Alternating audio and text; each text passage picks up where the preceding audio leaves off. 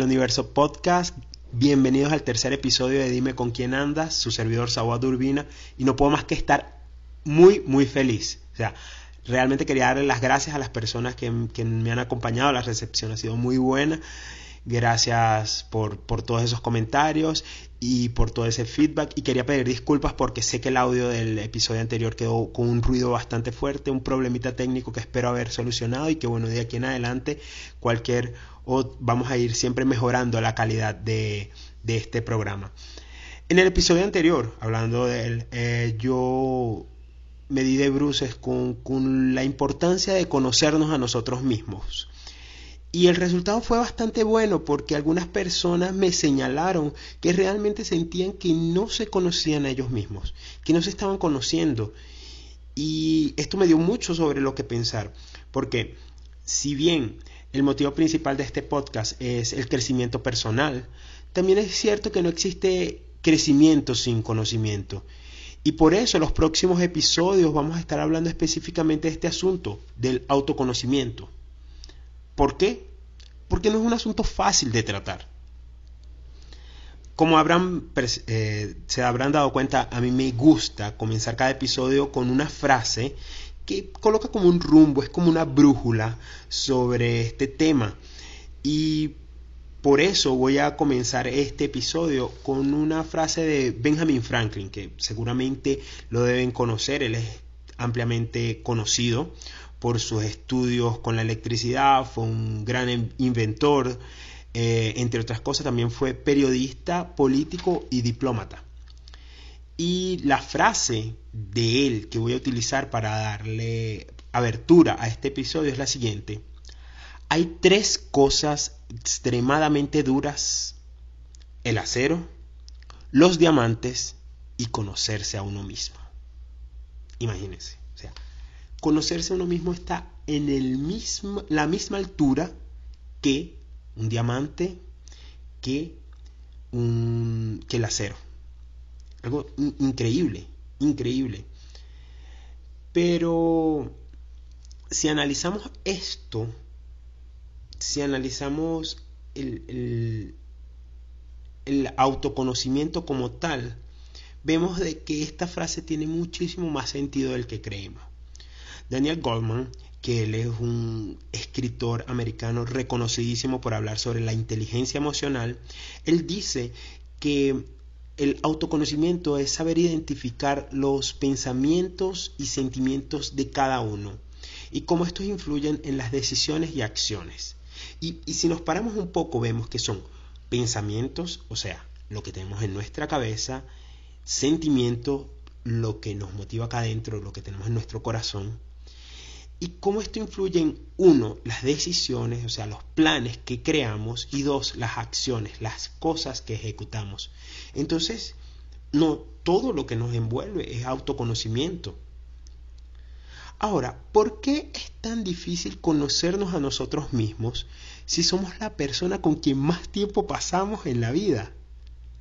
O sea, nosotros pasamos 24 horas con nosotros mismos y algunas veces no sabemos por qué pensamos así, por qué nos sentimos así, qué nos llevó a tomar esa decisión o qué nos influenció para actuar de tal o cual manera. Y ahí nos, llevamos a eso que me dijeron mis oyentes. O sea, ¿por qué es tan difícil conocerme a mí mismo? Y bueno, vamos a centrarnos en dos, dos puntos que nos pueden explicar bastante por qué esto sucede. El primero es que estamos acostumbrados a alejarnos de nosotros mismos. Y ustedes dirán, bueno, pero ¿cómo me voy a alejar de mí mismo si estoy aquí conmigo todo el tiempo? No me dejo ni para ir al baño, o sea. Bueno, les voy a poner un ejemplo. Ustedes recuerdan aquel juego que utilizamos y, y, muchos de nosotros lo hemos utilizado con tal vez nuestros sobrinos o hijos al hacer esta pregunta. ¿Qué quieres ser cuando seas grande? Y el chiquitín nos dice cosas como, bueno, eh, quiero ser ingeniero, quiero ser médico. Y nuestra siguiente pregunta es, ¿por qué? Y la persona algunas veces nos responde, la personita nos dice, bueno, porque mi papá es ingeniero, o porque me gusta, o porque lo vi en la televisión, o porque se gana dinero, porque me hace feliz, qué sé yo. Pero a partir de aquí nos damos cuenta de que algo que va a suceder con nosotros a lo largo de toda nuestra vida, siempre vamos a estar respondiendo las preguntas de los demás. Y en pocos momentos vamos a estar respondiendo nuestras propias preguntas. O sea, se parece que lo que debemos ser en la vida, ese ingeniero, ese médico, ese profesor, es, se transforma en una carga tan grande que nos va alejando de nosotros mismos. Y así nuestra familia, nuestros amigos, nuestros profesores, nuestra sociedad, nuestro entorno, de cualquier tipo, religioso, laboral, mm, cotidiano, todos nos van diciendo que debemos acercarnos más a eso que debemos ser, que la sociedad, que ellos nos van diciendo que debemos ser. Y en cierta forma, los propósitos nos comienzan a definir y comienzan a definir nuestras actitudes. Y así nuestras expectativas y nuestros anhelos ocupan tanto tiempo que terminamos abandonándonos. Y esto nos puede llevar hasta convertirnos en seres con cero empatía, porque estamos tan preocupados en alcanzar eso que debemos ser que dejamos de ver a las personas que tenemos alrededor. Algunos, y esto es un efecto que hoy en día nos está tocando muchísimo más el hecho de, no conocernos a nosotros mismos. Yo escribí en, mi blog, era igual o parecido, sobre este respecto al inicio de la cuarentena, esta sensación de desconocimiento. Y voy a leer un poco sobre este artículo, igual voy a dejar el link al final del episodio, pero dice algo como esto. Así, con este encierro involuntario, hemos descubierto muchas cosas que no sabíamos o que simplemente habíamos dejado de percibir. Una de esas ha sido conocer a ese nuestro otro yo, que también está enfrentándose a una cuarentena. Para muchos de nosotros, una de las cosas más difíciles a las que nos hemos enfrentado ha sido este tiempo obligados a estar con nosotros mismos. Y aunque parezca paradójico, pero hoy en día pasamos tanto tiempo lejos de nosotros mismos que ahora que estamos desprovistos de tantas cosas que roban nuestro tiempo, se nos acabaron las excusas y nos hemos visto obligados a conocer a esa persona desconocida que llamamos de ser interior. Sí, se nos acabaron las excusas. Estamos encerrados por la cuestión de la cuarentena, de, esta pandemia, de que nuestro trabajo se mudó para la casa, de que ahora pasamos más tiempo en lugares donde antes tal vez íbamos a un bar, íbamos a un cierto lugar. Ahora no, ahora tenemos que estar con nosotros mismos. Y eso nos está agobiando porque nos hemos ocupado tanto en alejarnos de nosotros mismos que ese proceso de reencuentro ha sido para muchos doloroso, sin, sin, sin que me quede nada por dentro, sin, sin llegar a pensar que estoy equivocándome con estas palabras. Y, a esto, y esto me lleva a, a un segundo punto. Bueno, ahora que me estoy reencontrando, todo bien, no hay problema, me alejé, me estoy reconectando conmigo mismo. Pero ahora, ¿qué hago para que esa reconexión sea, sea buena? No lo sabemos. La respuesta es que no lo sabemos. ¿Por qué? Y este es el segundo punto. Porque tenemos una falta de educación emocional. Y aquí quiero colocar otro contexto también interesante. Recuerden cuando nos dicen, los niños no deben llorar. Ahí yo pregunto, ¿por qué? ¿Alguna vez se preguntaron por qué los niños no deben llorar? Mejor dicho, si se preguntaron esto, tuvieron una respuesta. ¿Por qué no deben llorar? ¿Y cómo me expreso? ¿Y qué hago entonces cuando estoy triste? Cuando alguien me traiciona. Cuando me doy de cara con, con una mentira. Cuando estoy decepcionado. ¿Qué hago si no puedo llorar? ¿Qué me lo explica? Y aquí quiero poner un, un ejemplo, un contexto de tiempo bien interesante. Yo tengo 37 años y comencé a estudiar a mis 7 años. Y de ahí en adelante fueron 20 años frente a personas, maestros, profesores, palestrantes, que estuvieron dándome información sobre cómo reaccionar, sobre cómo tomar decisiones y sobre cómo enfrentarme a ciertas situaciones, pero nadie se detuvo a decirme qué hacer con mis propias situaciones, aunque sean mías, yo sé que son mías, pero para ser educado, para tu saber reaccionar ante una cosa, alguien te enseñó eso. Entonces, aquí vengo. Yo he pasado más de la mitad de mi vida enfrente a personas que no, en ningún momento nadie se detuvo a enseñarme esto. Y si yo digo esto porque si no es en la escuela donde te enseñan esto, ¿dónde? ¿Quién entonces debe enseñarlo? Y ahí muchos vamos a llegar a una respuesta en conjunto. Bueno, los padres son los que deberían de encargarse de hacer esto. Pero pensémoslo bien. Muchos de nuestros padres estuvieron peor que nosotros. Porque, número uno, ellos igual estaban desinformados emocionalmente o deseducados o eran analfabetas eh, emocionales. Y dos, eh, ellos no contaban con las herramientas que nosotros hoy en día contamos, ni con las libertades que nosotros hoy en día contamos. Hasta finales del siglo pasado, el divorcio en muchas culturas era un tabú. la violencia doméstica era el pan nuestro de cada día. O sea, hasta 1980 las mujeres eran un objeto en Portugal que, que le pertenecían al marido y si el marido moría le pertenecían al padre y si no tenía padre entonces le pertenecían a los hijos, no se pertenecían a ellas mismas. Entonces, si, eh, si yo como persona no sé, no puedo hablar de divorcio, de maltrato dentro de mi relación, no me pertenezco a mí misma, o sea, ¿cómo voy a hablar de inteligencia emocional? ¿Cómo le voy a pasar esa inteligencia emocional a, mis hijos? Yo estoy seguro que nuestros padres hicieron lo mejor que pudieron con lo poco que tenían.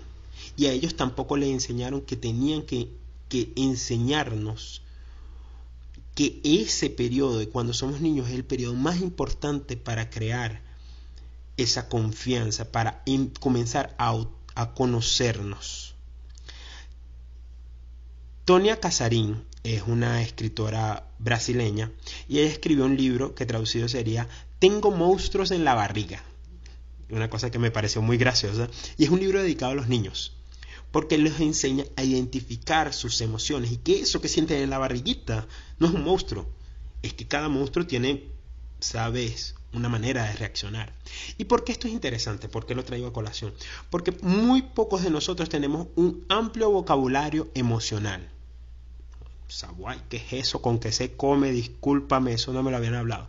Un vocabulario emocional es cuando yo sé decir algo más de me siento mal, sino que yo sé identificar qué es me siento mal porque estoy triste, porque estoy decepcionado, porque estoy eh, con rabia, porque estoy deprimido, porque comienzo a colocarle más nombre a mis emociones y cuando sé qué es lo que estoy sintiendo y también puedo procurar por qué estoy sintiendo eso. Pero si simplemente me quedo en estoy mal o estoy deprimido, sin, sin colocarle color a la cosa, nos quedamos en, en, algo muy básico que no nos ayuda a solucionar nuestros problemas.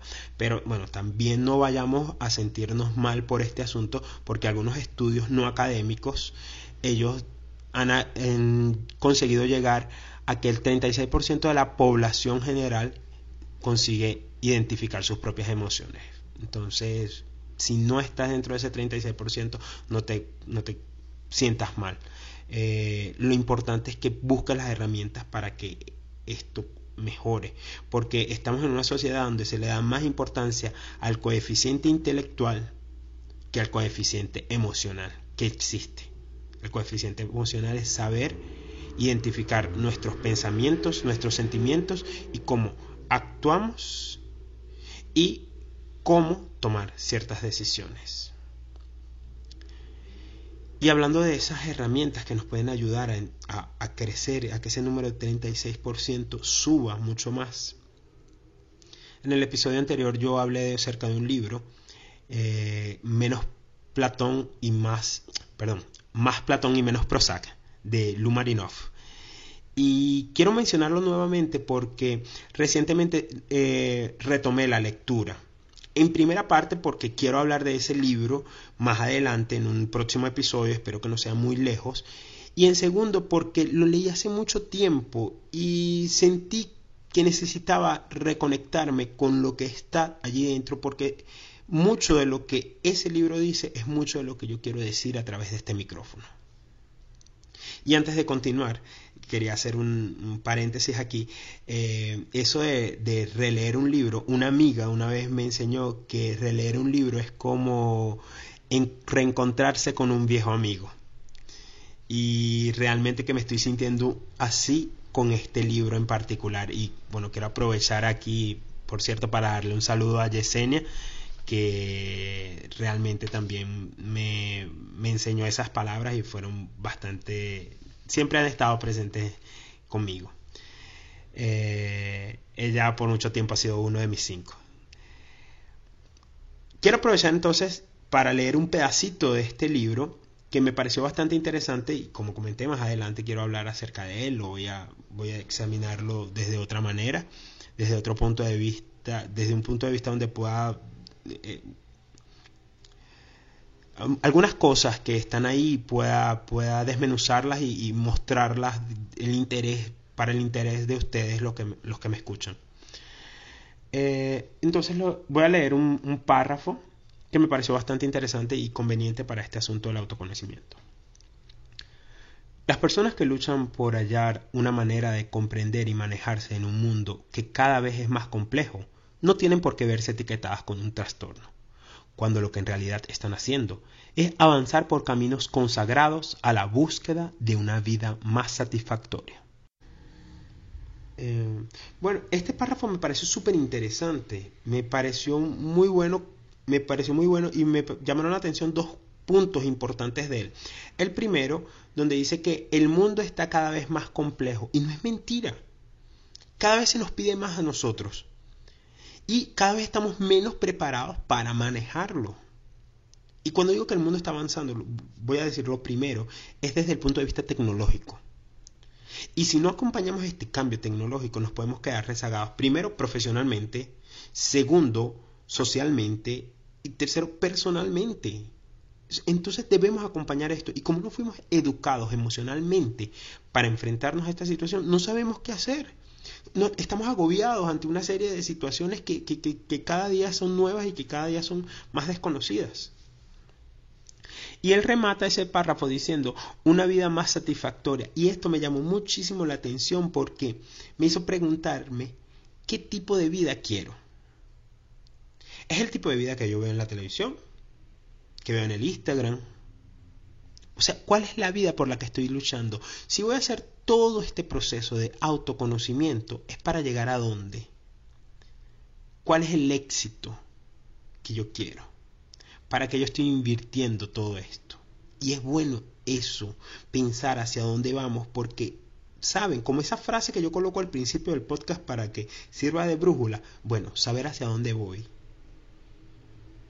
me ayuda también a autoconocerme.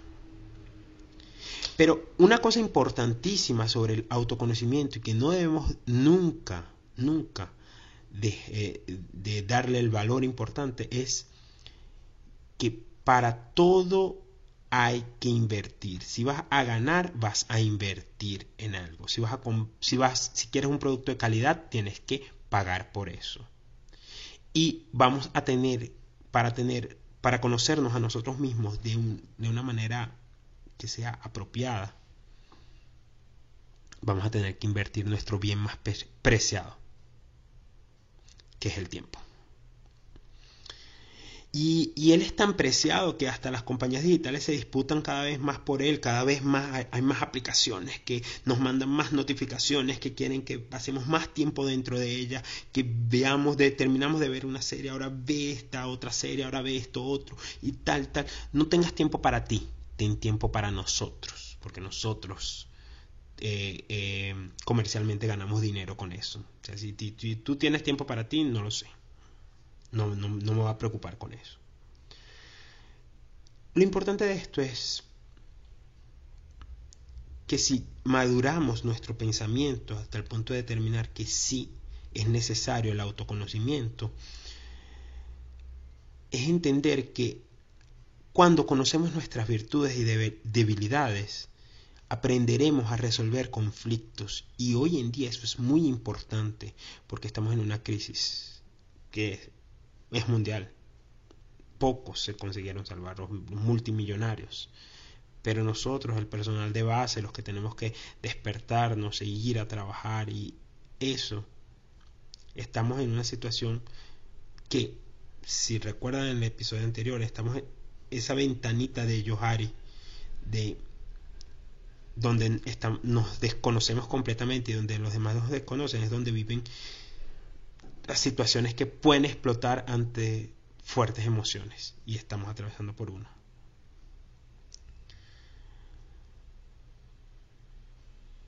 Lo importante aquí, porque una, de las cosas que quiero dejar también bien claras, un tip que va a ser muy bueno en la parte del autoconocimiento, es lo siguiente. No tengas prisa en autoconocerte. ¿Sabes cuando estás enamorándote de alguien? Que no quieres que, que, que el día se acabe, no quieres que el tiempo huele, quieres que todo sea lento, quieres que todo pase como despacito. Hazlo así contigo mismo. Te estás autoconociendo, no tengas prisa. No pasaste años alejándote de ti mismo y ahora que te vas a reencontrar, vas a conocer todo de ti en un día o en dos. Disfrútalo. El autoconocimiento viene de nuestra parte mental. Y nosotros debemos tratar a nuestra mente de la misma manera que tratamos a nuestros dientes diariamente y de ser posible tres veces al día. Entonces, reserva algunos momentos al día para reflexionar sobre ti, sobre lo que aprendiste hoy, sobre lo que estás sintiendo, por qué te estás sintiendo así, cómo te estás, cómo te hizo sentir cierta persona, ciertas palabras, cierta película, cierta serie, cierto libro. Comienza a ver de qué te estás nutriendo. Cuando te sientas mal, no lo dejes simplemente en chico. No le pares, sigue para adelante. No, detente un poco a pensar por qué me siento así. ¿Qué fue lo que esa persona dijo o comentó o, o mostró que me hizo sentirme de tal manera? Y, recordemos que el autoconocimiento incluye todas nuestras emociones, no nos enfoquemos solo en las malas. Porque me siento feliz, porque me siento alegre, porque me siento agradecido. Reconozcamos también esas, esas esos sentimientos, esas emociones. Ampliemos nuestro vocabulario emocional. Y hablando de emociones fuertes, bueno, no queda más que agradecerle muchísimo a los que me acompañaron hasta aquí, hasta el final de este tercer episodio. Espero la próxima semana volver con un poco más acerca del conocimiento personal. Eh, no se olviden de mm, suscribirse en cualquiera de sus plataformas de streaming favoritas para saber cuando llega un nuevo episodio. De verdad estoy haciendo lo posible porque sea uno semanalmente y se les quiere muchísimo. Cuídense. Chaito.